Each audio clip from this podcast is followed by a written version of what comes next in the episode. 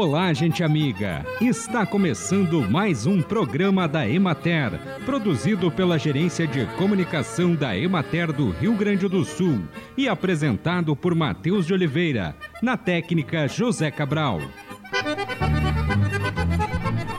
Mesmo com o quadro de estiagem que o Rio Grande do Sul está atravessando, no verão são comuns temporais com chuvas torrenciais que causam alagamentos. E, de acordo com o Ministério da Saúde, algumas medidas de segurança podem prevenir transmissão de doenças e demais riscos que podem afetar a saúde das pessoas atingidas. Grandes inundações oferecem riscos imediatos e futuros à saúde para as pessoas que vivem próximo à região do desastre.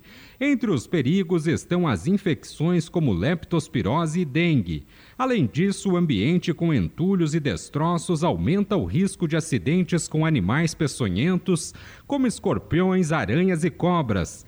Evite atravessar áreas alagadas e descarte entulhos de forma correta, de acordo com as orientações das autoridades de sua localidade.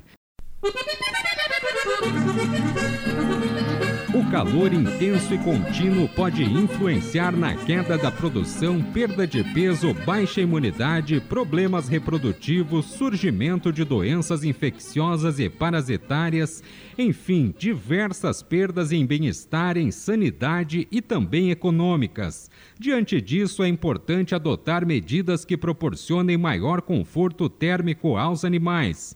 Um ponto que merece atenção é o parcelamento dos alimentos ao longo do dia, reduzindo a quantidade por refeição para evitar o aquecimento e a deterioração do alimento. É interessante que se disponibilize maior quantidade de alimento durante as horas mais frescas do dia.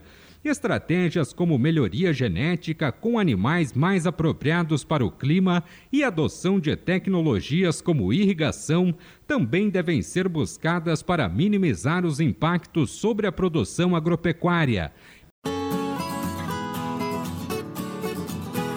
Acompanhe agora o panorama agropecuário a continuidade das condições climáticas de tempo predominante seco e de temperaturas elevadas ainda prejudica a soja no Rio Grande do Sul. Na semana passada, a cultura alcançou 32% de área na fase de enchimento de grãos. Na região administrativa da Emater de Bagé, as perdas estimadas nas lavouras de soja se intensificam devido ao prolongamento do período sem chuvas, associado ao efeito das altas temperaturas. A estiagem está refletindo em maiores impactos se comparada ao cenário dos meses de dezembro e janeiro, pois no momento mais de 60% das áreas já atingiram a fase de floração ou enchimento de grãos, quando a capacidade de tolerância da cultura ao estresse hídrico reduz significativamente. Na região de Caxias do Sul, a semana de clima seco agravou a situação das lavouras de soja situadas na parte oeste da região. Já nos campos de cima da serra, onde se cultiva cerca de 80% do total da área da região, o volume de chuvas no período anterior ainda garante um índice hídrico para o bom desenvolvimento da cultura. Na região de Erechim, 10% das lavouras estão em estado vegetativo, 80% de floração e formação de vagem cotonete e 10% em enchimento de grão. Na de Frederico Westphalen segue um cenário bastante indefinido quanto à produtividade final, pois as chuvas permanecem fracas e irregulares.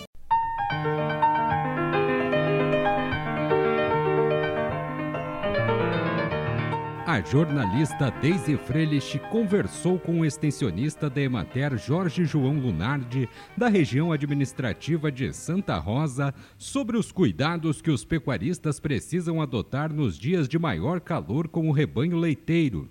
Agora, nesse período de estiagem e de calor mais intenso, a Emater está reforçando algumas ações de assistência técnica e extensão rural para mitigar esses efeitos também da estiagem sobre a produção animal. Mas isso também faz parte de um trabalho continuado da Emater de todo o ano, né, para que a atividade leiteira se mantenha de forma mais sustentável. Exatamente. Esse último ano nós temos trabalhado com 2.824 produtores de, leite, né, dos 45 municípios da região noroeste do Rio Grande do Sul, onde se dá ênfase em todas as práticas importantes de leite, como criação correta de terneiros e novilhas, para fazer reposições de animais na própria propriedade, principalmente melhorando a raça, a, a raça própria para leite, indo mais para o lado da, das vacas eh, Jersey, né, que elas são mais aclimatizadas no nosso clima e têm uma boa produção. Gerenciamento da atividade, a Imater continua fazendo, implantação e manejo de forrageiros no sistema à base de pasto. Nós temos um trabalho muito forte em 90% das propriedades com pastoreio rotacionado, que dá tranquilidade mais para os nossos pequenos produtores. Irrigação de pastagens, que nós temos 80% das irrigações aqui da região são usadas em leite.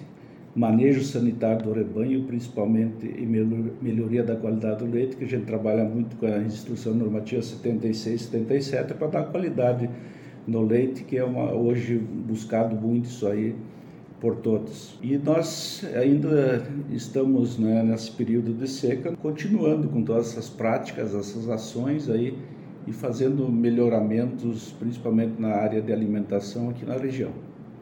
E também são adotadas algumas metodologias como as, as URTs e também feitos dias de campo durante o ano para reforçar essas informações. Sim, nós estamos com 35 municípios, tem as unidades de referência, nossos, nossos extensionistas mensalmente trabalham nessas propriedades, toda essa melhoria que precisa ser feita é, na propriedade, né, e que serve também para que a gente leve agricultores, faça dias de campos e espalhe essas boas propriedades que tem para que outros agricultores copiem esses exemplos. Então, isso também temos lugar de corte, né, em ovinocultura aqui na região para efetivar e espalhar mais trabalho de qualidade que se faz na área de leite. E por que é necessário ter uma atenção mais especial nesse período de calor intenso em relação às vacas leiteiras? Porque as vacas leiteiras, elas, elas sofrem muito com o calor, né, com as altas temperaturas que chegam a 40 graus aqui na região em muitos momentos, né?